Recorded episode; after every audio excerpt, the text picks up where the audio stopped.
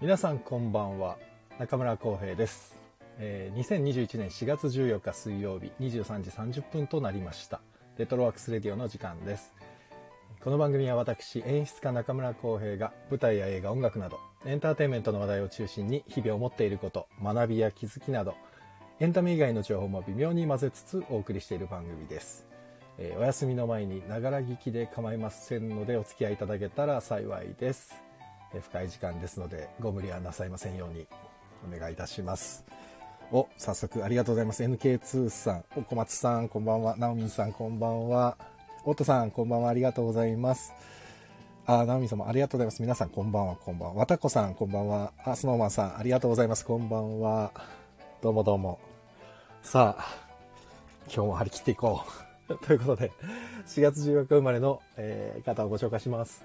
えー女優アンさん、えーあとはカメラを止めるなの女優、秋山ゆずきさん、あと山ちゃん、山里亮太さん、南海キャンディス、あとは昨日ね、あの、石本さんとも話に出ましたけども、木村拓哉さんの、えー奥様、工藤静香さんも本日お誕生日。あと、小座健、小沢健二さん。もう小沢健僕大好きです。小沢健。小沢健も本日お誕生日。あと、今井美樹さん、えー桜田淳子さん。あと、漫画家のアキラ、大友克弘さんも本日お誕生日だそうです。えー今日はそんなにいなかったです。世界中の4月14日生まれの皆さん、お誕生日おめでとう、おめでとう、噛んじゃったよ。おめでとうございます。素晴らしい一年になりますように。えー、アロックさんこんばんはありがとうございます。ジダックさんもどうもこんばんはありがとうございます。えーチェクさんこんばんははじめましてようこそ。好きな誕生日の方ばかり。あ、小松さん本当あら。まあでもね。なんかね、そう、毎日誕生日をこうやって言ってるとですね、結構ね、なんていうの例えば和田アキ子さんの誕生日は大物が多いみたいな。なんかあるのかなやっぱり誕生日って。あるんですかね僕の誕生日の時もなんか自分とね誰が一緒なのかあんまりよく分かってないんでプロレスラーの鈴木みのるが一緒だっていうのは分かってるんですけどうん楽しみだなちょっと自分のをまたその時に皆さんも教えてくださいね誕生日そしたらその時に言いますからここで はいということで4月14日ですね、えー今日は、えー、と熊本の地震からもう5年です今日でああ、あれ、しすごかったですね、熊本ね。僕は、もちろんこっちにいたんで、わからなかったですけど、震度7が2回連続ですよ。あの時ね、本当に驚きましたね。確か1週間ぐらい前に、熊本城の天守閣の復旧復旧工事が完了したってね、ニュースになってて、本当人間ってすごいなと思ったんですけども、ただまだなんかねニュース見てたら400人余りの方が避難生活を余儀なくされているそうであの東日本大震災の時も、ね、3月も時もこれなんか似たような話したんですけどやっぱねまだまだ復興も終わってないし避難生活を余儀なくされている方がいるっていうこいる以上ですねやっぱり地震の話題っていうのは決しちゃいけないですよねでもまあ今もねトカラ列島とかもう各地で結構最近地震すごく多いからまあこういう日にちゃんとこれもまあ3月にも言いましたけどこういう日こそね我々はちゃんと備えを確認しておきましょうねそういう日にしましょうだから今日も僕は防災グッズをちゃんとチェックしましたまたでもそういうふうにしとかないとねいやもういつ来るか分かんないですからねどこで大きな地震が来るか日本はもう地震大国ですからね備えあれば憂いなしとよく言ったものでね熊本地震でお亡くなりになられた皆様のご冥福を心よりお祈りいたしますでまだ被災して、ね、避難生活されている方に心よりお見舞い申し上げたいと思いますあ堀田君どうもどうもえーロックさん、マー君のご実家が無事だと分かるまで気になりました。本当にそうでしたね。僕もね、あ、マー君っていうのはうちの劇団員の、あの、熊本出身の、熊本の虎と呼ばれている、臼井正人君ですね。あの、マー君のご実家は熊本の本当に、熊本市で、で僕もあの前もちょっとお話ししたんですけど熊本で1ヶ月ぐらい生活してたことがあってお仕事で行ってでもうその時に知り合った方もたくさんいらっしゃったんで皆さん本当にもうなかなかやっぱり最初は連絡取れなかったんですけど皆さん無事ですよって連絡いただいてでマー君ちもすぐあのマー君から大丈夫だったよって連絡来たんで安心したんですけどまああれはちょっとドキドキしますねやっぱりね本当にもう地震多い最近マジで皆さん気をつけましょうねてかチェックしてください防災グッズをチェックしてくださいよ。それはもうみんなしましょう。はい。 ということで、えー本日は70回目の放送です。えーそして本日は水曜日。ということで、えーゲストというか毎週来てもらってます。もう松岡さんを呼びたいと思います。あ、アンセムさんも来てくださってありがとうございます。こんばんは。ということで、ひろたんを呼びます。みんな、もう松岡ひろさんのことはひね。ひろたん。ひろたん。もしもしもし。あ、おお。ああ、どうもどうも。ひろたん。 どうもどうも。 こんばんは。えっ、と、本日、え、はい。 46歳と1週間を迎えた松岡弘さんあです。おめでとうございま46歳の一週す。間を迎えました。はい、お誕生日おめでとうございいました。ます。ありがとうございます。そして70回目というね。そう、本日の70回目。 70回目 こうやって10回ずつ刻んでいくのかな俺言っちゃうのか な嫌だな、めんどくさいやつだと思われちゃうなめ。んどくさいね次は100回の時に言うわ。そうですあ、な。いや、もう言わないっていうふうにしとこうかな。100回もスルーするっていうね。そうね。どうでもいいわ、もう。 いやいやいや、ありがとうございます。いいやいやいやいやつもいつも。もういやいや、こちらこそ。何回目だろうもうわかんないや。もうヒロタンと一緒にやってるのね、数えてない、も結わかん構ないやってるよね。う。やってるよ。あの、やあってる今日ね、うん。 11回目だわ。おお。あと10回もやってんだ。やってるんだよ。すごいよね。なんか続すごいくもんだね。 スノーマンさんがね、100回は言おうって。じゃあしょうがない な、100回は言うか。と言ってね。 100回、100回はね。よそうだね。100回ね。 100い回つやだりろまうしょうな。あ、そうだね。5月だな。きっとね。いやいや、もうでも、ヒロタンとも10回やって11回目ですから。だから、この10ね、回目ですよ。あの作品を紹介し始めてからは多分今日10回目。そうだね。そう最初は10作品目ですなんだから映画のね、そう撮そりう。方とかの話をしてたからね。そうそうそううんですよ。で、今日はもう、あれ、昨日というか先週も言ったんだけど、まだアプリのアップデートが完了してなくて、おい。おそらく1時間でヒロタンが切れちゃうんで、あ、なるほど。だからね、12時半にはお終わらないとね、ヒロタンがなるほ落どちちゃうんですよ。先週落ちたよね、確かヒロタンね。あ、落ち俺てない落ちた。落ちたね。落ちたでしょねあの状態がまだ続いちゃってるんで。なるほどね。そうなんですよ。だから、なんか石本さん情報によると、もうスタンド FM のスタッフの方に聞いたらしいんだけど、うんアップデートがもう一回あると。はいそれで全てが解決するって言ってたって言ってたから、あそう。そうだから多分、次のアップデーなトんがか待でっても俺今日入る前ね、またアップデートしたよ。嘘あれなんかね、アップデートしてくださいって出て、マジうん。あれなんで みんな、皆さんしましたアップデート。俺してねえけど。でも普通になんかね配信できてんな。いや、なんか今日来た。ああ、本当あれ、うんそれってさ、一週間前してなかったってことじゃないのなんかね一回ね、あったのよ。先週ぐらいに。あ、そうなんだ。あ、うん。強制アップデートが。そうそう。いや、だから多分それだと思うな。もう一回来るみたいなんで、皆さんも。あそそう。ね、なんかほら、アプリのアップデートとかってみんな躊躇するじゃんすぐするとやべえそうねみたいな。でも、う。そ うね。スタンド FM はした方がいいかもしれない。 ちょっと今最近確かにね。不安定みたいなんで。うん。ということで、あんまりね、そう、だから時間があんまりなくそうかあんまりダラダラて。喋ってると、そうなんすおよ。話が終わっちゃうわけですな。そうなんす。ヒロタンがいなくなって俺が独り言になっちゃうからさ。そうだね。そうなんす。やりましょう。で、やりましょう。今日。はまた、 まあ、もうすごい作品を選んだよね、我々い。や、ごめんね。すごい、ほんとごめんね。いや、全然いいですよ。全然いい。だから何人の方がこれ見たかわかんないですけど、まあ見てない方がほとんどだと思うんで、そうね一応、うん。まあ、あらすじ、あらすじって説明できるのかまあ、なんだろう。なちょ簡っと、単に言ったら、うん。なんだろうね、その母親に、母親に結構抑圧された、うえーんまあ、。40代ぐらいの女女性のピアノの先生、まあ、うん教授だよね、うんうんうんがいて、で、まあ、その人が、そのちょっと年下の超イケメンとに恋をすうるん。話そうだなんですよね。シンプルに言ったら、まあそういうことなんですよね。 だけどあれだよけどひね。ねくれてるでしょ。そうで、なんかね、あ、ごめんなさい。きえっ、とね。あ、チコちゃんさん、あ、チコちゃんさん、こんばんは。チャーリーさんもこんばんは。こんばんはありがとうございこます。んばんは。あ、わたっこさんがね、ストーリーだけ見てきましたって。なるほど。あらあらあら。ああ、チコちゃんさんこんばんは。ありがとうございます。そう。今ね、そうなん今ちょうどね、ピアニストの話を始めたところですよ。チャーリーさん、チコちゃんさん。そう、ストーリーが、まあちょっと一応でもウィキペディアを軽く紹介しますか、しましょうか。一応ね、いあれだよ。39歳ですって、エリカは。だからえっと、あ、エリカ39歳なんだ。そう、ウィーンの名門音楽院でピアノ教師として働く39歳のエリカは、今までずっと過干渉な母親の監視下で生きてきた。うん母親に対して愛憎を入り混じった感情を抱きつつも突き放せずにいる。だからうん結構うるさいね。あの、うるさい。いやー、なかなかだよね、縛り付ける束縛の母と一緒にね、生活してるんですよね。そう。で、ファッションや恋愛などとは無縁の人生を送らざるを得ず、その欲求不満を晴らすかのように、盗作した性的趣味を密かに持つようになったエリカ。そんな彼女の前に若い学生のワルターが現れ、彼女に求愛してくると。これが今、はいヒロタが言ってた若い男ですね。そうですね。イでケメンですね。そう。エリカは突然の出来事に警戒し、彼を拒絶するが、ワルターは諦めず、エリカが勤める音楽院に編入までしてくる。そう。入ってきちゃうんですうんよ、学校まで入ってきねちゃ。うでも、、それでも彼に対して厳しい態度を崩さないエリカだが、ある時、化粧室で熱烈にキスされたのをきっかけに、自らの盗作した性的趣味をワルターで満たそうとするって、これが、そのキスシーンがこの今背景にうんある。そうね。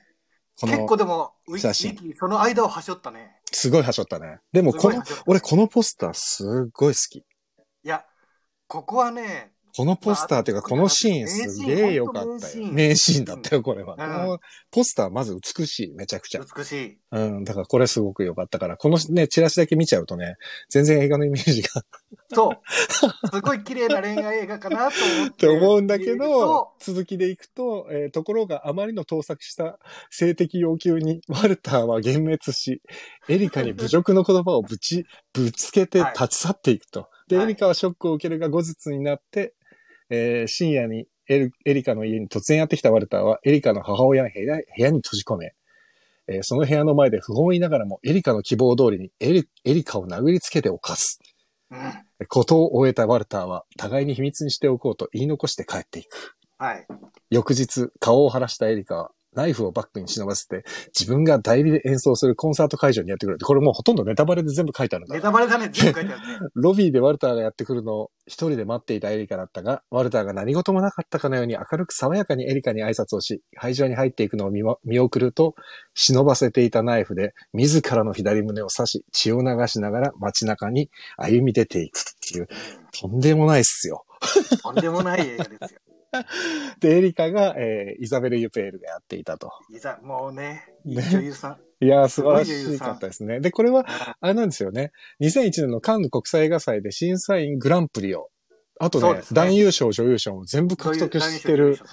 ミヒャエル・なかカなネテかね、監カン督ヌでの。ね、三冠取るって難しいんですいよや、だからそう言われてみて、えーうんそうなんだと思って。あ、ともこさん、ふぐちゃん、こんばんは。ありがとうございます。どうもどうも。今、今ちょうどね、ミヒャエル、えーハネケの監ハネ督ケのですよ。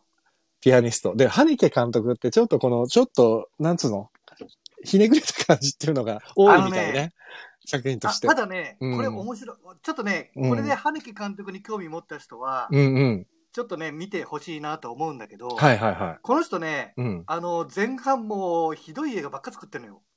あ、何それは映画監督になった前半まあ前半っていうか、まあそう、えっとね、うん。まあ最近、ほんと2000、前半っていうか、うんうん。えっとね、あれができたのは2015年か6年ぐらいまで。うんでここのピアニストの次の作品かな。はいはいはその前までは、い。うん。まあ有名なのでファニーゲームっていうのがあるんだけど、うんうんうん。あと白いカラスとか。ファニーゲーム、白いカラス。ちょっと後で。で、あ、そうね。あのね、うん。ファニーゲームってのが、これハリウッドでもリメイクされたんだけど、うんうん。まあとにかくまあ不条理というか、あ、まあ、でも不条理だね。確かに。あの、簡単にあらすじ言うと、うん。普通の家に若い二人の強盗がやってきて、うん。 好き勝手し放題する話。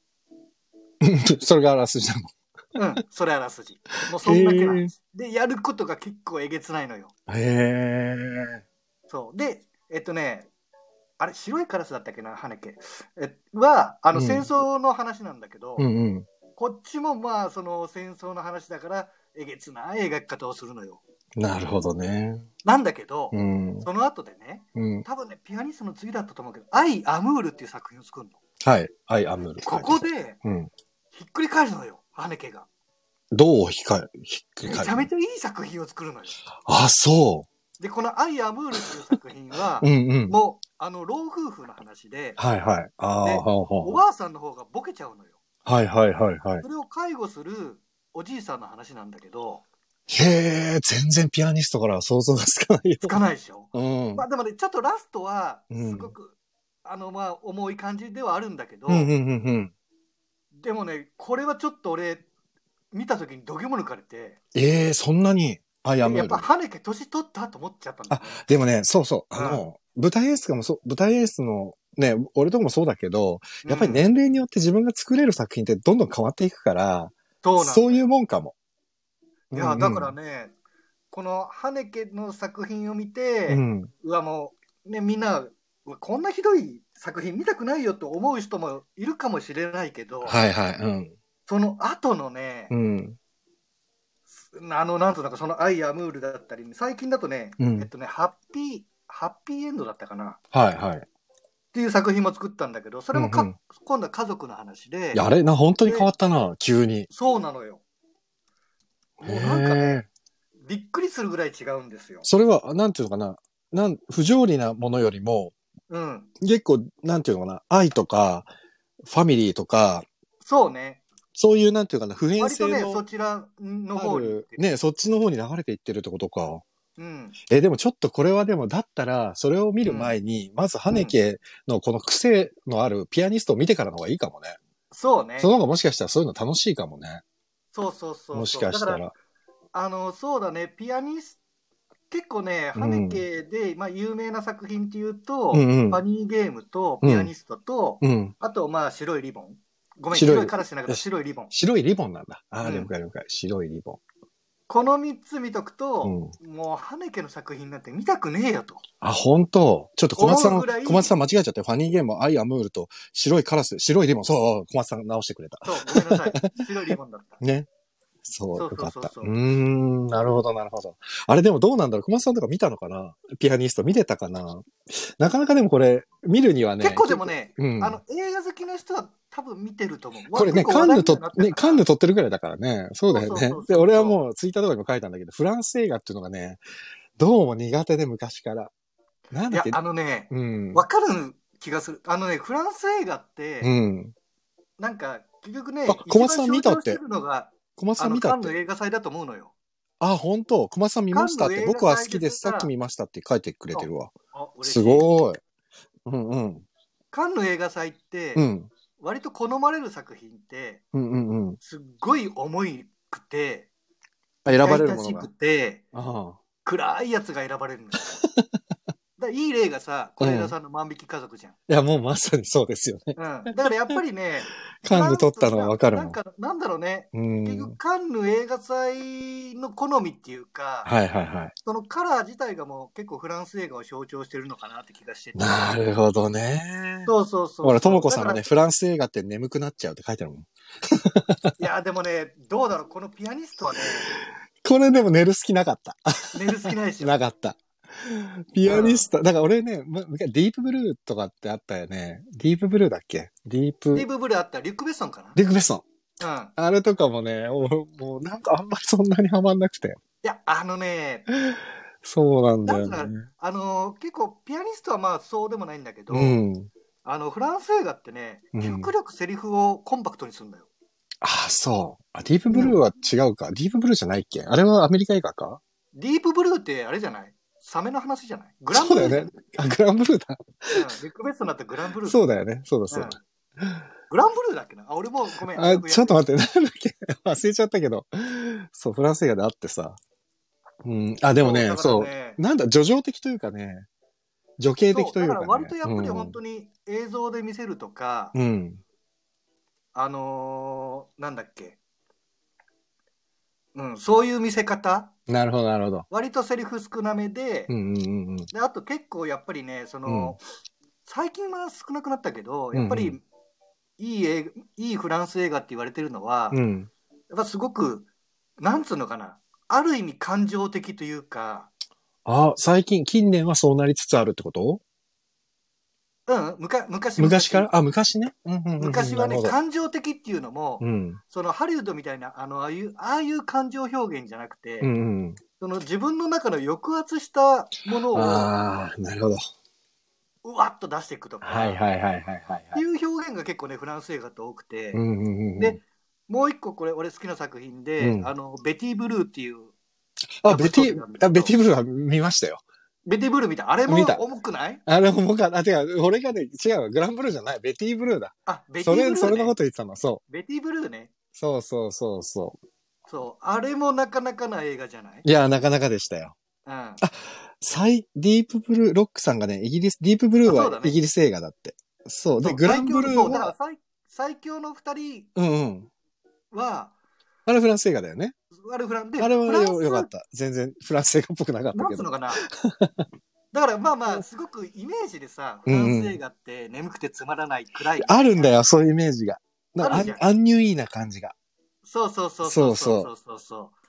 なんだけどね、やっぱ最近は、これを壊したのが結構ね、俺はリュック・ベッソンだと思ってて。ああ、それこそ本当にグランブルーだよね。うん。グランブルーはとかねフランスとイタリアかなんかの合作だよね、確かね。そうそうそうそそうう。だよ。ね。リュック・ベッソンは。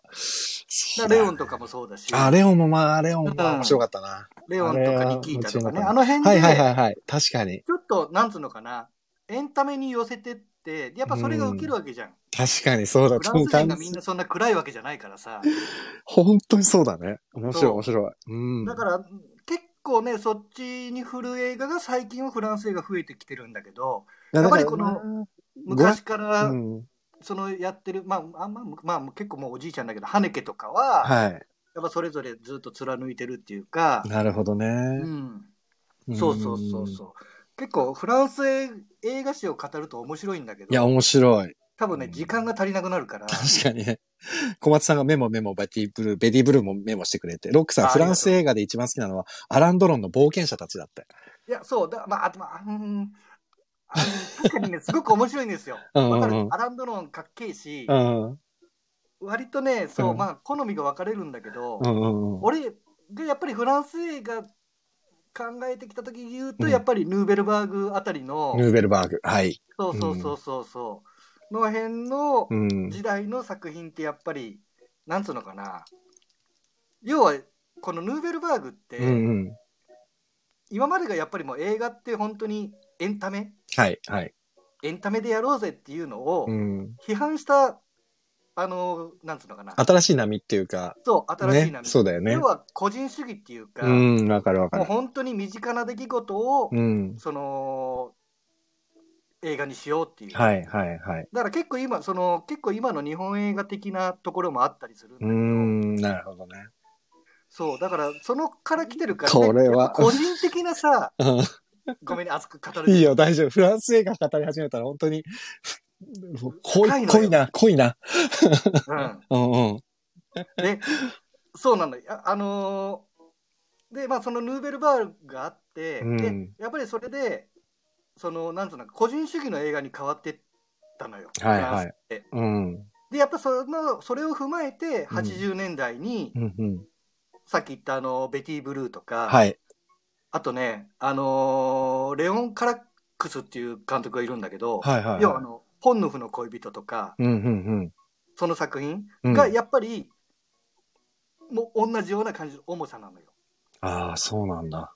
そうでその後に「トリコロール」っていうさんあの、青の愛白の愛赤の愛」とか、はいはいはいはい。なんかそういうやっぱりねうん。うんなんつうのかなこの八そのヌーベルバーグからの流れでうんで。あとやっぱ時代的なものもうん。なんかいろいろあったりして、うんうん暗く重くなっていくのがやっぱフランスの80年代90年代、いや、もうまさにですよね。そうそなんですよこは、でも多分俺が一番フランス映画で最初に触れたのがその時代の映画ばっかりだったから、うんくら、くらっとばっかり思ってたそうなのの。よそう。あ、ほら、アンセムさんがね、えうんアメリが不思議な世界で女女優さんの個性にも見せられたのかもしれないけど、とっても面白くて、クスクスし、クスクス笑いをしましたって。そうなのよでアメリそうね。うでん。アメリが変えたのよあだねアメリもそうアメリとあとリュック・ベッソンがうん。変えていったのよ、アメリはもう舞台にもなったしね。そうねそうだね。あれは面白いだから、うんあのリュック・ベッソンってね最初重く暗いのをやっぱりいっぱい作ってるのよ、ああ、なるほどね。うん、だけどやっぱりエンタメにうん。寄ってってあとまあハリウッドに呼ばれたっていうのもあるんだけどだから、あれなのかなフランス映画も、ほら、そういう流れがありながらも、最終的にはこの娯楽の方にぐ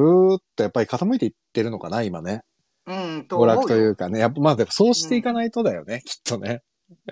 どうにもなんないのかなそやのっぱ本当りに。興行で考えたらね、多分ね、ねそう、だから、面白いなと思うんだけどうね。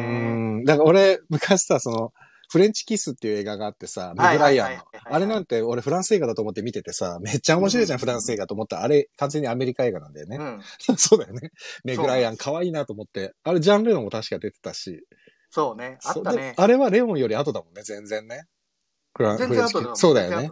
うん。そうなんだよね。ナタリー・ポートマンとか出てたもんね、レオンはね。そうそうそうそう。まあ、子供子役の頃のね。そう。あ、そうで、ごめん、すごいフランス映画史になっちゃったからあれだけど、はいピアニストの話だよね。あ、そうそう、ピアニスト。で、そう、これさ、見た方はあれかもしれないんですけど、そう、うんな、いや39歳だけど、あの、えっ、と、やってらっしゃった、えっ、と、ユペール。イザベルうん・ユペールさんっイて、ザベル・イケル。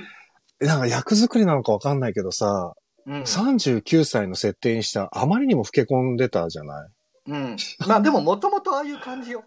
でもさ、あ、そうなのか。じゃあ役作りってわけじゃなくて、本当にそういう役を、役者を当てたんだね、じゃあね。ういん。や、だから、あまりにも、なんていうの、疲れ切ってるピアニストというか、なんていうんだろだから、本当イザベル・イペールってね、この人、俺、うん本当もう大好きな女う。い優や、さんなんだけど、すごく良かったよ。あの、この人、本当になんだろうな、アップで表情抜いてさい、や、すごかっ何た。考えてるかわからない怖さがあるよね。怖い。なんかすごく、そそうなの、サイコパスにも見えるしさ。そうそうそうそうそう。だからね、本当やっぱこの人ね、まあ、うんその顔が損だなっていうところもあるんだけど、うんうんうんやっぱりちょっとね、そういう役が多いんだよね。あまあでもちょっと怖い、怖いからね。やっぱりなんとなく怖く見えちゃうから。ただ、なんか今回、この、うんなんていうんだろう、この役、えっ、と、うんエリカっていう役が、なんだろう、そのお母さんの抑圧があったからかもしれないけど、やっぱりちょっと歪んでるじゃない精神的に歪んでさ、るねすごく歪んでて、歪んでるんだけど、音楽の世界ではさ、あまりにも天才的なピアニストなわけじゃないだかうん。らそこのなんていうのかな、人間としての歪みがすごく大きな役だから、だから、そういう意味ではユペールはすごく合ってるというか、そうだね。天才的に見えつつも歪んだ時の目の怖さがさ、あまりにもそどうドンピシャでハマってて、エリカに。いそう。や、だから、このね、ワルターっていう青年が、多分これ20、20代中頃の設定ぐらいだもんね。まあ多そ分ねうだろうね。で、しかも本当に爽やかで高青年じゃん。うん。えーブノア・マジメルがやってる。で、これがなんでこのおばさんって、 おばさんって言っちゃ失礼だけど、まあおばさんじゃない。なぜおあまばあさんそこにでしょ恋なんをです好るきになるのか。かってとこでしょ。そう。で、これは確かね、そう、ロックさんもね、えっ、と、レターをくださってですね。なんかね、でも、俺、それはねうん、すごく、あのね、うん。わかる気がしてて。俺もね、そう、ちょっと一回ロックさんのやつ読んでもいい、うんえっと、ロックさんのレター、え松岡様ロックです。主役の女性、バンホーベン、あバーホーベンの L の女優さんですよね。これね。そうユペールね。エ L ルももね展開が、変態なんだそよう展開が全くでき、理解できない改作ですが、うんこれも同じですね。うんリリアーナ・カバーニの愛の嵐までが私が理解できる限界ですと。なるほどでね。一番理解できないのが、このイケメンのお兄さんがかなり年上のこの女性のどこに惹かれるのか全く理解できません。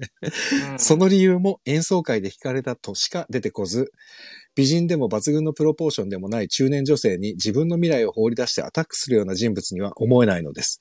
最後の20分はただただ苦痛でした。 伴奏で、なるほどねそう、伴奏で舞台に立つ女少女を傷つけるのも嫉妬からと言われても理解できないし、ラストにつながると言われても納得できません。スイミングプールは、えー主役が美しいので意味不明でも許せる気がします。で、スイミングプールは先週ね、ピアニストとスイミングプールどっちにしようかっつそうどっっちて、二人で結局相談してピアニストにしようかっつってね、最終的にね、ピアニストになったんですけど。そう、で、このね、男性がなぜ、えーなぜ、ね、恋をしたか恋をしたのかなったってという。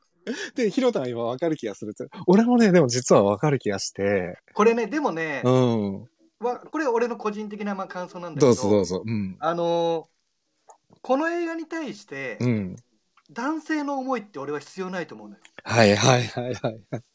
なるほど。うん。やっぱし主人公はこの抑圧されたエリカっていう女性なうのんうで、んうんうん。男性がなんで好きになったとか、うんっうんていうところを描くと、うん。要はね、その主人公視点で言って、うん結局エリカにしたら王子様なわけじゃん。はいはい。ね、うん初めてこんな積極的に来られてさ、うっん。ていう、なんだろうな、そのファンタジー性じゃないけど、はい。うん。それはね、俺持たせておいていいかなって総合的な作品としてのスパイスとしてってことだよね。そううそん。うん。なるほどなるほど。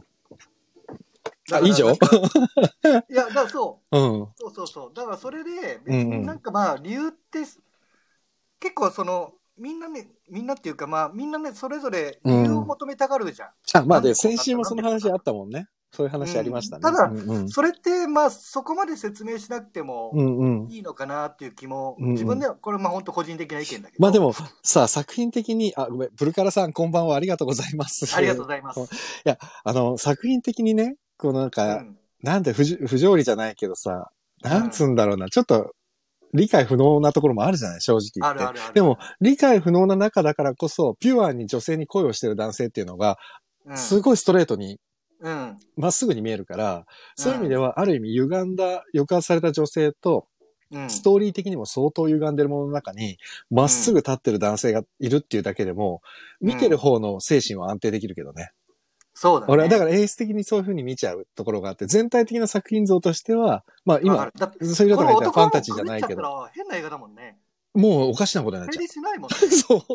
うん。だから見え方としてはすごい見やすいという、見やすい要素に彼がなってくれてる。そうだと思うワルターがね。考えられてるとは思うけどね。そう。で、あと俺はなんかね、さっきわかるって言ったのは、うんワルターがこの39歳の女性に惹かれるっていうのもなんとなく俺わかるんだよ。っていうのは、うん多分ヒロタもわかると思うし、多分小松さんもそうだし、男性陣はわかると思うけど、やっぱりなんか男の人って、どっかしらで、なんかさ、母的なさ、その、のあるじゃん、その、母性に寄ってしまそううというねところというか、俺、ワルターなんてもうまさに、そっちもあるんじゃないのかなと思って、その、 そなんか、わかこるれ言っちゃうとまたさ、偏っちゃうんだけどさ、あほらと、あとねね、うんもう一つあるとすると、うんうんやっぱりピアノだと思うのよ。ピアノうん。やっぱり最初に出会った時に聞いたの、初めて出会って聞いたのがピアノじゃ ん。うん、すげえ、ヒロタやっぱ、そのピアノって言うんだね。うん、ピアそれノが、気になっちゃった。いいよ、ピアノでいいよ、あピア全ノ然。ピアノ。うん、ピアノでいい、ピアノでいいよ。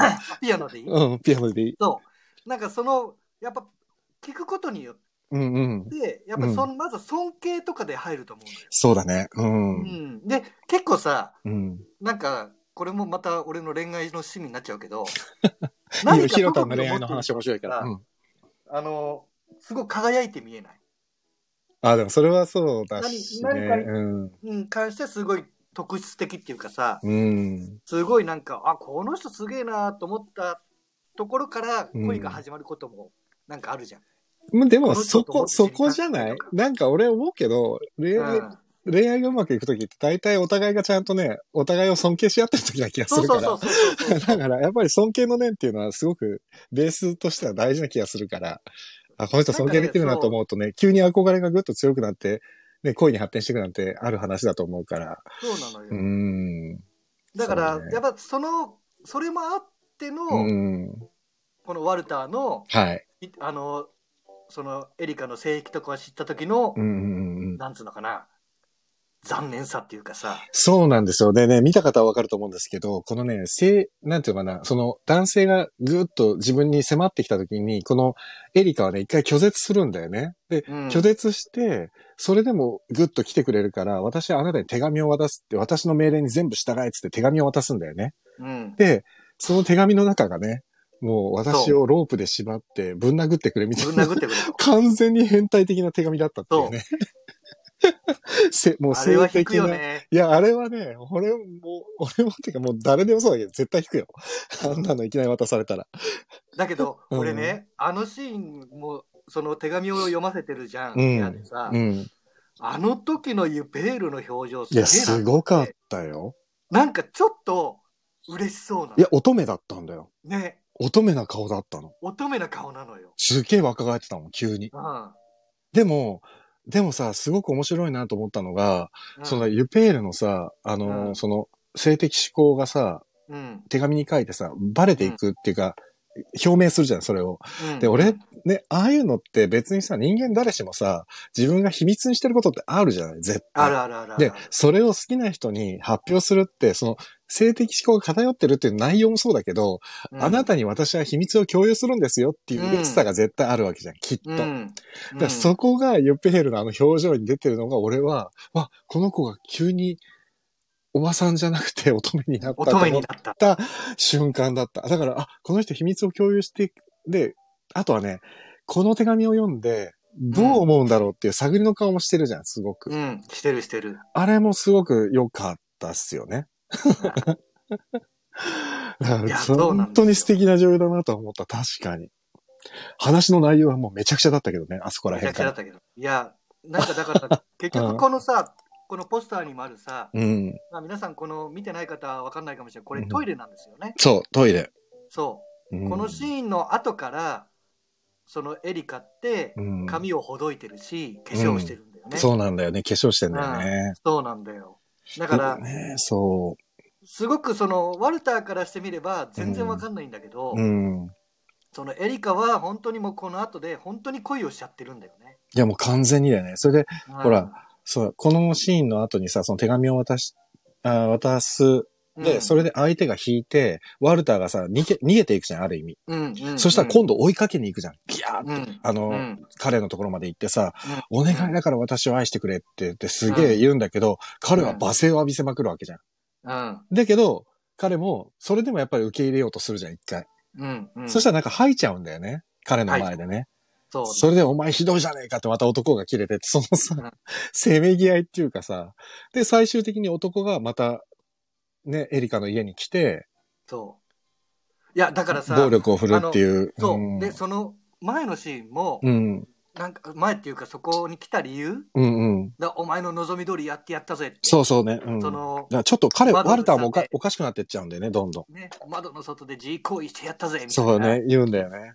で俺思ったのよえ、うん。ワルターワルターもでもお前まだえらい好きやんと思っていや、そうなんだよね。ねだから惹かれ続けてはいるんだよ。いやだから本当になんだろうこれうん。うんあのー思いの本当にすれ違いじゃないけど、うんうん。でちょっともう極端な思い同士なんだけど、うん。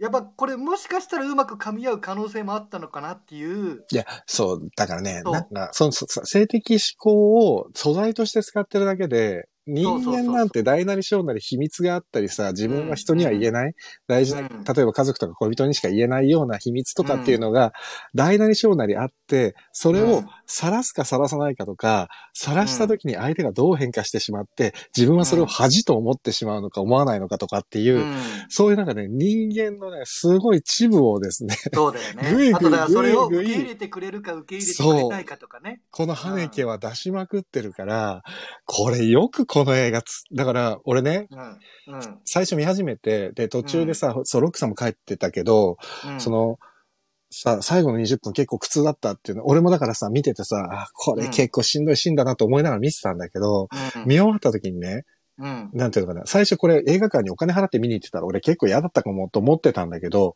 うんこうやってね、どういうことだったのって考えながらね、見てたらね、あ、これはなかなかすごい映画だなと思い始めて、うん。いや、すごいんすで、よ。もう一回ね、俺見ちゃったもん。もう一回ね、わかる。見ちゃったのこ。れね、結構スルメ映画なんですよ。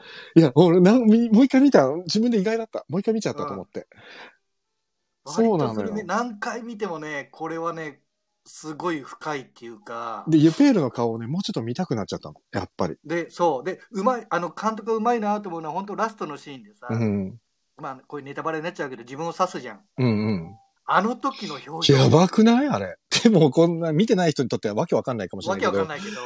あのね、見てる人はね、あそこはやばいって絶対共感できると思う。いや、そう。あの、胸刺す時の顔でしょあの顔。あでもね、もう本当にネタバレだらけだけど、胸刺しても別に死ぬわけじゃないですからね。そうそうそう刺して、ちょっと血を流しながら、夜の街にスーッと消えていって終わるんだけど、俺、そう、さ、終わり方もちょっとね、衝撃だったんですけど、はい。ピアニストっていう映画で、最初ずーっとピアノの曲で始まって、始まって、始まって、はい。エンドクレジットが無音なんですよね。こそうのなん映です画。これね、羽根よくやるのよい。や、これすげえと思って、さ、最後の3分間のクレジットが、一個も音が鳴らないっていでしう。ょでもうなんかすごかった結。構でも本当にね、もうそれまんまとやっぱ羽根のはあの手中にはまってて、いや、本当で、に。その間って、なんかもうちょっとぼーっとしてないぼーっとしてるし、だからね、その間にいろんなこと考えちゃっ考て。えるじゃん。やそうっなぱのりよそれを狙ってるんだよね。それでもう一回見ちゃったんだよ。そう。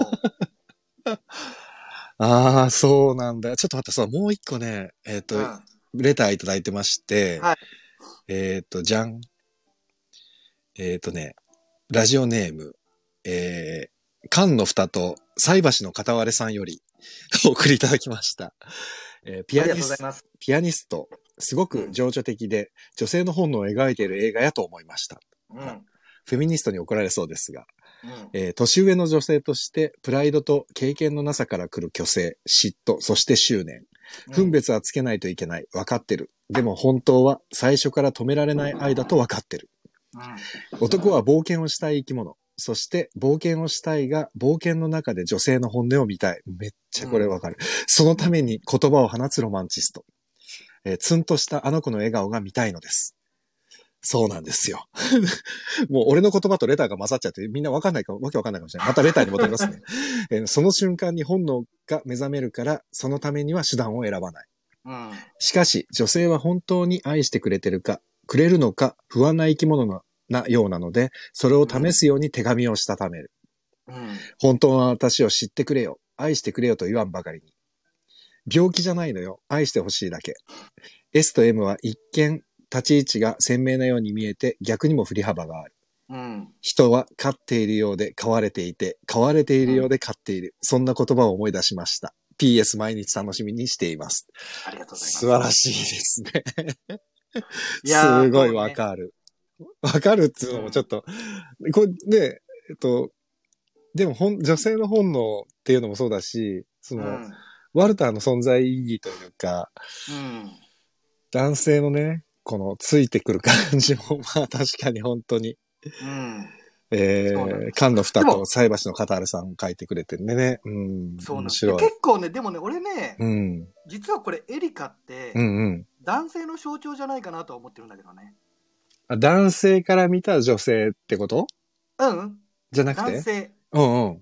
要は、結局さ、うん。あのー、エリカのやってることってう、んうん。男がやってることじゃん。うんうん。まあ、その、ああいうエッチなビデオを見たりとかさ、はいはいはいはい。あとは、そうだよ。ね。そうなんだよ。そう AV ビデオ見てんだよね。そのエリカはそねう、。見てたり、なんか、うんねうんか、車でエッチしてる人を覗いたりとかさそうなんだよね。そう。で、結構、俺はね、これ結構、実は、うん。その、本当は男性として、なんかエリカって表現してんじゃないかなって気がして。ああ、なるほど。あ、でも俺俺はね、でも逆に、うん。 俺は男性だからさ、こんなこと言ったらうん本当怒られちゃうかもしれないけど、俺は男性だろうが女性だろうが、多分そこの性的なところっていうのは、何も変わんない気がする。なるほどね。うん、そういう意味では。だから、まあまあまあ、そうあねる意味さ、、そう、性的な部分ってさ、やっぱり男性が、そういううん AV ビデオ、あの、アダルトビデオ見るみたいな、やっぱあるけど、それ多分あんまり関係ない気がして、うん、そう。で、それを、を、そう、なんつうのかな、あけ、あけっぴろげにさ、言う人もいれば、もうう、ん、まあいや、もう、かたくなにそひうかた、ね。ひた隠す人もいるわけじゃない。まあ、いそるのわね。男性も女性も一緒だし、うんだから逆に女性の方がそういうことをあまり言わないっていうだけなのかなっていう気がするから、もしかしたなるほら、どねそう、エリカなんかは女性を、女性がこのピアニストを見て、エリカを見たときに、すごい共鳴するところはあるのかもしれないなって、俺は見ながら、そう思ってて、じょもしかしたら、すごく女性、だから本当に逆かも。ももしかしたら、すごくこれは女性的な象徴的なのかなとかってなるほどね。思ったり、わかんない。俺は男性だから、 勝手な意見なんだけどなね。なんかね、俺は、うんもうなんか単純にこれ、童貞ボーイの話かなと思ったのよ。あ、でももう完全にそうだよね。うん。うん。なんかまあ、で、その、なんだろうね。まあ、だってこれエリカってさ、それこうそ、バージンでしょ設定が39歳でバージンっていう設定だよね、これ。うん。そう、だからそういう意味では本当に真逆で同じような設定そうななんんだだよよね。きっと。なんていう気が、なんか俺はね、そう思って。うんで、ああ、確かに。うんうんうんあ、の、本当にこのピアニストで一番よくわかんないシーンがさ、うん。その、ワルターにが部屋出てった後でさ、はいはい。エリカがお母さんにキスをするじゃん。する。うん。愛してるっていう。うん。あそこが一番もう謎のシーンでさ。いや、もう、もうね、んとんでもないかったけど、うん俺でも、そう、ヒロタンはどう思であれはうん俺の今の理論で、やっうぱうり、ん。なんつうのかな、男性、まあ、要は童貞ボーイで、うん。設定的にはね。はいはいはい。なんかそれの流れの、だからなんつうのかな、あの時エリカは俺は男だったと思ってんだけど、はあ、な、そういう風に考える面そうだ白かいらね。あの母親というよりも、うんうん。なんつうのかな、も男性としてもまあま妄た想、妄想になってるってことねう、。そう、妄想で、もうな、ほんのついさっきまで初めてなるほどできると思ってたんだけど、うん。なんか、うん。なるほど、なるほど。で、あの時お母さんもうめちゃめちゃひどいこと言うじゃん。うんうんうんうもんう。ここ売春宿にしたらいいとかさ、そういうね。うわーって言うじゃん。うん。なんかね、やっぱそう、だからそれプラス抑圧、うんその母のああいうそういう言葉攻めで、うん。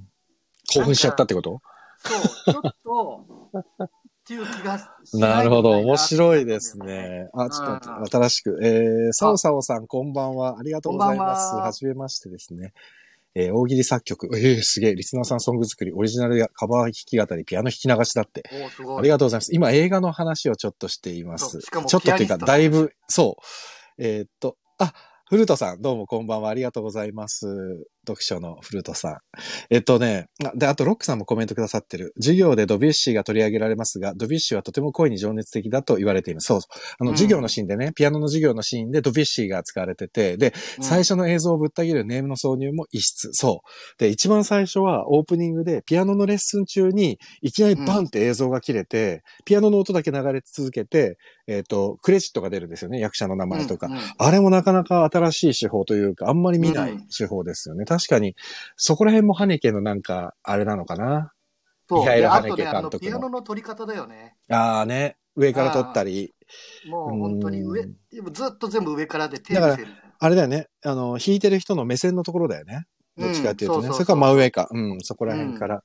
そうなんだよね。これあでとも。、そうね面、白い映像的なことで言うと、うん。あのーうまいなと思ったのは、うんうん。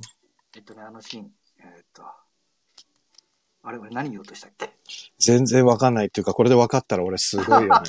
俺がすごくないちょっとそれで俺分かっちゃったちょと話しててか、さっきのなんかお母さんに抱きついてっていう時の話なんだけど、俺はね、うんちょっとね、思ってたのが、うん結局さ、自分の秘密っていうか、その性的な思考とか興奮を抑えるためにさ、うんエリカって結構さ、自分を傷つけるじゃない自傷するというか、んんうん傷つける。で、最後もさ、ナイフでバンって自分の左胸刺すことで、自分の感情をブッて殺すわけじゃん。うんうんであれと一緒で、自分が抑圧されたものが、もう、殺したいんだけど、殺す方法がないからお母さんに飛びついたって俺は思ってたの。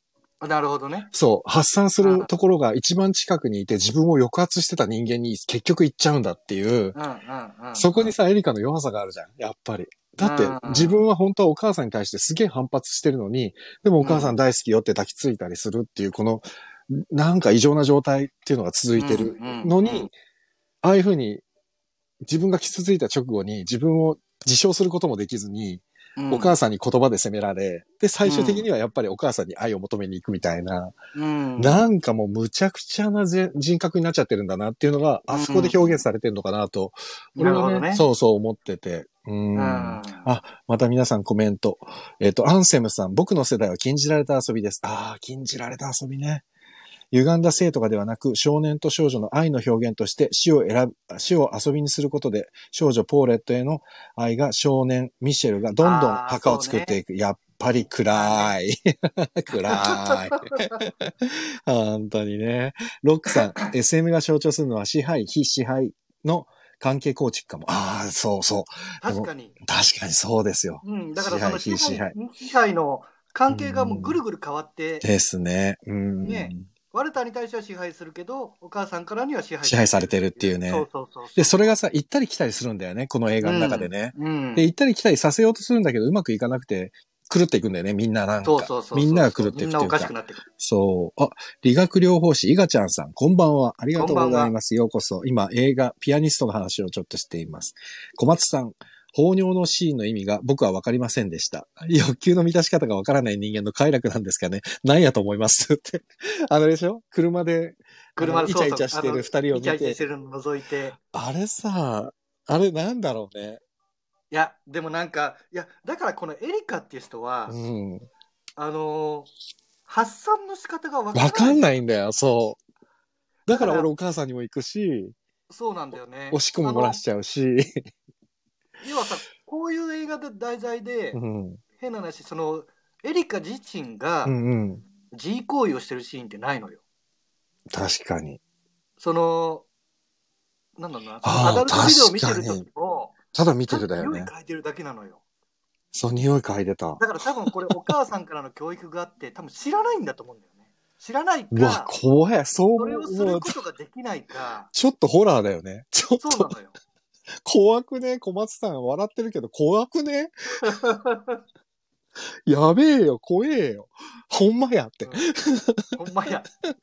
あ、でも確かに知らないんだわ。知らないか、なんかそういうことを、なんなんかね、ちょっと気が、ちょうっわと歪んでるんだ面と白思いうでも。ね、違うの。演技のさ、まあこれ、う演技講、演技講師をやらせていただいてるものから言うとですね、やっぱりはいはい演技で言うとね、はいはい。人間って、うんあ、の、よく言うんだけど、うん、涙を流すとかって演技があったりするじゃないその時はにいね、はいはいはい内側から何かを出すっていうのは人間にとって一番気持ちのいい行為だって。だから、うんだなる例えほどば涙を泣くってすごく気持ちいいじゃん。で、あとうん大きい声出すっていうのもすごいスッキリするでしょ。うんで、イライラしてる人ってさ、たまに唾吐いたりするじゃん。あれうんも体内から外に出すってことじゃん。うん要、は、マスターベーションうん自慰行為もそうだし、すべてさ、内側から外に出る行為なんだよね。うん、で、そう考えると、あの放尿も実は多分そうなんだよ。そうなんだ内から外に出すことで、快楽なんだよ。発散させる方法なんだろうね。そうう。そうそう。そうだからなんだよね。そういうことをやっぱり教えられてないし、こんだけ抑圧されてきたいや、人もいそうるからだ。でもそうだよ。ひろた多ん。分自分で開発したんちゃう。だ面白。からもう一個さ、バスルほームんまにやださ、わ。うん自分の性器を傷つけるシーンあったじゃんそうで血流してね。あれも多分そうなんだと思う。そうだよということで、快楽を得るじゃうないんアンセムん。さんも書いてるもん。放尿は快楽の大会行為です。う んね。いやー、そうそ。そう。だから全部そうなんだけどね、本当はね、大きい声出せとかさ、わーって叫ぶのがスッキリするとかさ、そうう,、うんそれがもう偏っちゃってんだよね、要はうね。ん。そうなんだと思う。いそやーの方法を知らないから。すげえななんだよ、ピアニスト。考えることたくさんあるんじゃねえかよい。や、そうなんですよ。だからね、あのー本当に暗くと重いけど、フランス映画ってね、こういう風に考えさせてくれるから俺は好きなんだよ。いやー、そうだね。ある種アングラだけどね、すごくね。そうそうそうそう。考えることはね、すごい重いしい、やー暗いことなんだけど、はねけやるないや結構だ。ミヒャエルだからねハネケ本当あの、このピアニスト見た人、うーん。次にね、アイ・アムール見てほしいかも。あ、ですって皆さん、アイアムールですよ。アイ・アムールも、ラストうも、んこれもね、ちょっと考えます。それ言わないでおこう。見る人いるかもしれないからね。いや、これはいいよ。だけどあのー結構ね、真う逆。んなるほどね。愛の物語です。愛あふれるですって、ちょっと気になりますね。これ、後で概要欄に書いておきますね。うん。で、ヒロタンそう、もうね、はい12時20分を超えましあーても、う次回をね、決めとかないとやばい。ヒロタンがいなくなっちゃうから、また先週みたいにそ。うね。そう、次回どうしましょうか。いやー、でもピアニストの話面白かったね、今日も。また。面白かったね。面白かっ。た。ちょっとこれい、やまたい、まだいけるぐらいだけど、まだいけるね。本当はね、アプリが切れなかったらね、これ言っちゃいたいけど、ねもう残念ながらハンで広田切れちゃうからね。 了解ですどうしようか、次回。何がいいですかね。えっとね、俺考えたのよ。いいですよ。あのーすごい個人的な感じでいい、いいよ。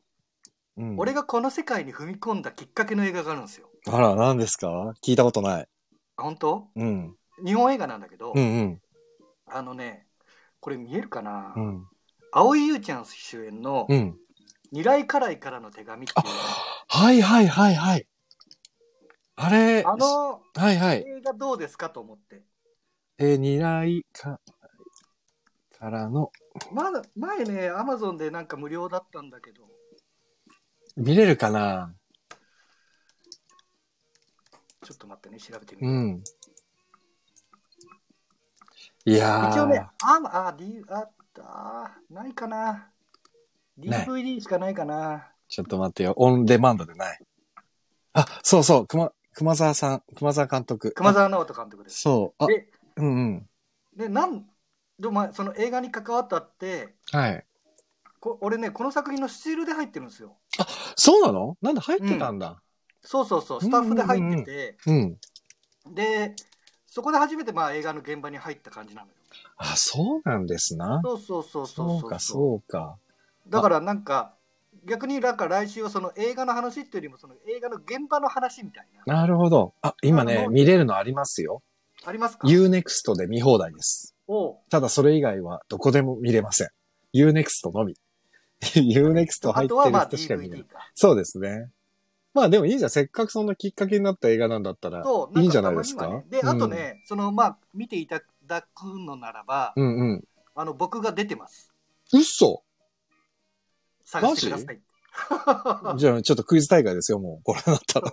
もうウォーリーを探せじゃないけどこの、まあこの絵のイラストのおじさんが出てるってことですね。こその、うそうそうそうへ要はそのー「ウチトラ」って呼ばれるものなんだけど、うんうんうん。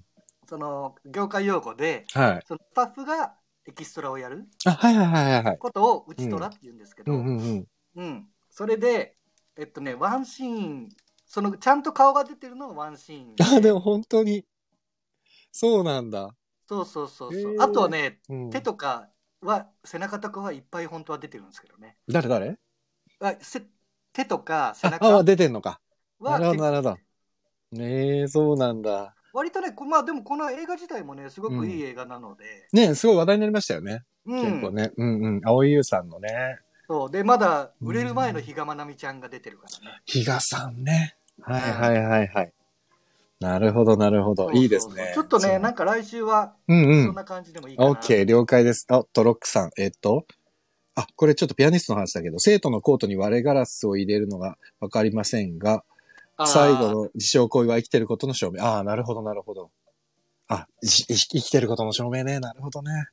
そうね。あとはガラスを入れるのはわかる。あれはもう嫉妬でしかないん だろ まあ嫉妬だね。だからやっぱりこの人方法が分かんうな。ない。わかってないんだよね。これしかないんだよね。ただ多分あごめん、長くなりそう。あそこの嫉妬のシーンも、俺すごい、本当は、なんだろう、ユペルすげえなと思うのは、うん。この人動きと呼吸で嫉妬を表してるから、ああ、呼吸か。まあ呼吸まあ、もうこれはすごくまあ難しい。あー演技、演技としては非常に難しいけど、ユペールは確かにうまいね。そこら辺すごかったですねあ。そこはもうね、なんだろう、こっちも伝わるし、うん。ドキドキするし、なるほどね。あ、プチプチしてきちゃったって。やばいやばい。あ、やばいやばやい。ばいやばい。えー、ロックさん、浩平さんには間を開けずに L をおすすめする。あー、了解です。DVD 持ってますって、2来。えーゴリさん、ゴリさんもう終わりだよ。 ありがとうございます。スノーマンさん、プチプチしてきたってことなんで、もう締めましょう。じゃあ、来週は、青井優さん主演の二来家内からの手紙をはい。やります。で、ヒロタンや、りましあょうの、松岡ヒロさん出てるそうなんで、皆さん探しましょう。であと、シールも、あの、やってるってことですね。表は違うんですけど、うんうんあ。れは広告系の人が撮ってるから、うんうんうんうん裏のうんあの、現場写真とかは全部僕です。ですって。はい。ということなんで、ちょっとチェックしてください。お願いします。お願いします。はい。ということで、ヒロタン、今日もありがとうございました。いや、こちらこそありがとう楽しかったですね。楽しフランス映画、まかったたいやや、りいまいしねょう。フランスまたちょっとね、そう。フランス映画やりましょう。うん、やりましょう。ぜひぜやりひまし。ょうありがとうございます、ヒロタン。はまた、じゃあ来週お願いします。はい、来週ありがとうございまはいあした。りがとうございましたはーいよいしょ、トーン、トンと。はい、ということで、ブチブチしてきたってことで、なんかもうそろそろ、なんかあれですよ。えっ、と、アアプリがアップデートされて、みたいですからね。あ、ヒロタンまだ残ってるかなまだいるよ。あ、まだいた。 ちょっとごめんね。切れちゃうかもしれないからね。ブチって。あ、もうね、切ることすらできないんで、このままいてください。あわかりました。もうだ、やっぱバグってんだな、アプリ。お、皆さんありがとうございます。えー、ナオミさんめちゃくちゃ面白かったです。ありがとうございました。あっりてがこととで、うございああ、でひろあーともさんも拍手していただいて、スノーマンさん、ほーって。 雨の翼もおすすめだって、ロックさんが。うんうん。雨の虹の翼。女神もいいよ。ちょっとあごめんね、またどんどん入ってくる。 まあ、やばいやばい。もう絶対切れるわ。あと2分で。ということで、もう締めます。なんで、はいえっと、明日はですね、木曜日ですので、また読みたい曲をお送りしようと思います。収録放送です。で、えー、っていう感じかな。とりあえずそこまでにしとこう。なんか切れちゃいそうだから怖いから。ね。はい。じゃあ、今日はもうここで終わります。皆さん、今日もありがとうございました。ありがとうございました。はい。ということで、お相手はレ、レトロワークスレディオ中村浩平と、松岡弘でした。はい。皆さん、良い夢をおやすみなさい。ありがとうございます。楽しかったです。嬉しいじゃないですか。ありがとうございました。 じゃあ、おやすみなさい。ぴったり1時間だな。あ、おとさんもありがとうございます。ゴリさん、全然聞いてないと思うけど、ありがとうございました。 おやすみなさい。わたこさん、どうもありがとうございます。切ります。